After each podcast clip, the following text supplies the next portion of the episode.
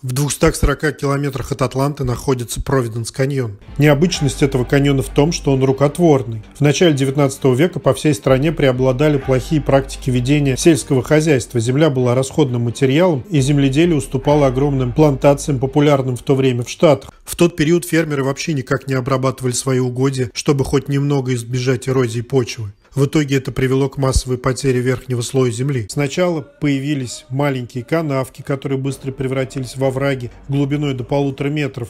В них стекала вся дождевая вода, увеличивая глубину каньонов. И вот сегодня в парке есть даже 45-метровое ущелье. Провиденс каньон – один из ярких примеров последствий беспечного отношения человечества к природе. Несмотря на такое прозаическое появление, сеть каньонов оказалась полезна для геологов. Эрозия обнажила миллионы лет истории вплоть до эпохи динозавров. Стены окрашены в разные цвета, представляя различные слои вплоть до 75 миллионов лет назад. Надпись на въезде в каньон сообщала, что трейл закрывается в 8 часов. Было 7.15. Не зная точно, куда идти, чтобы найти пейзаж, который видел в интернете, торопливо направился по тропинке направо. Вдруг они в 8 закрывают ворота на въезд и выезд.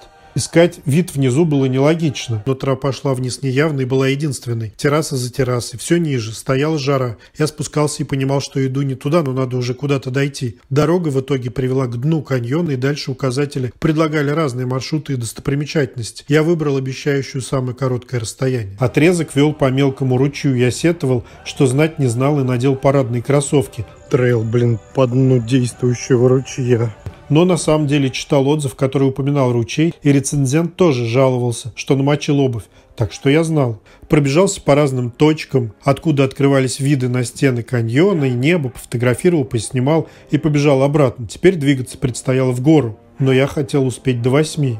Выйдя на парковку, увидел на ней несколько автомобилей и группу с рюкзаками, которые только направлялись на прогулку, скорее всего, надолго или на ночь. Я решил, что непосредственно выезд не закрывают, и сходил в другую от тропы сторону. Там-то и оказались верхние смотровые площадки, а расстояние до них составляло не более 500 метров. По сути, можно было просто выйти, посмотреть и уехать. Но лишняя физическая нагрузка никогда не помешает. Не каждый день удаются прогулки по рукотворным каньонам. Ворота на въезде были закрыты, появилась небольшая паника, что придется искать или ждать кого-то, кто откроет, но выяснил, что они оснащены датчиком и распахиваются, если подъехать изнутри вплотную. Я сейчас делаю художественное описание осеннего путешествия по 13 штатам. Оно будет выложено на моем сайте. Все города, все приключения, достопримечательности и американские особенности, с которыми столкнулся в этот раз.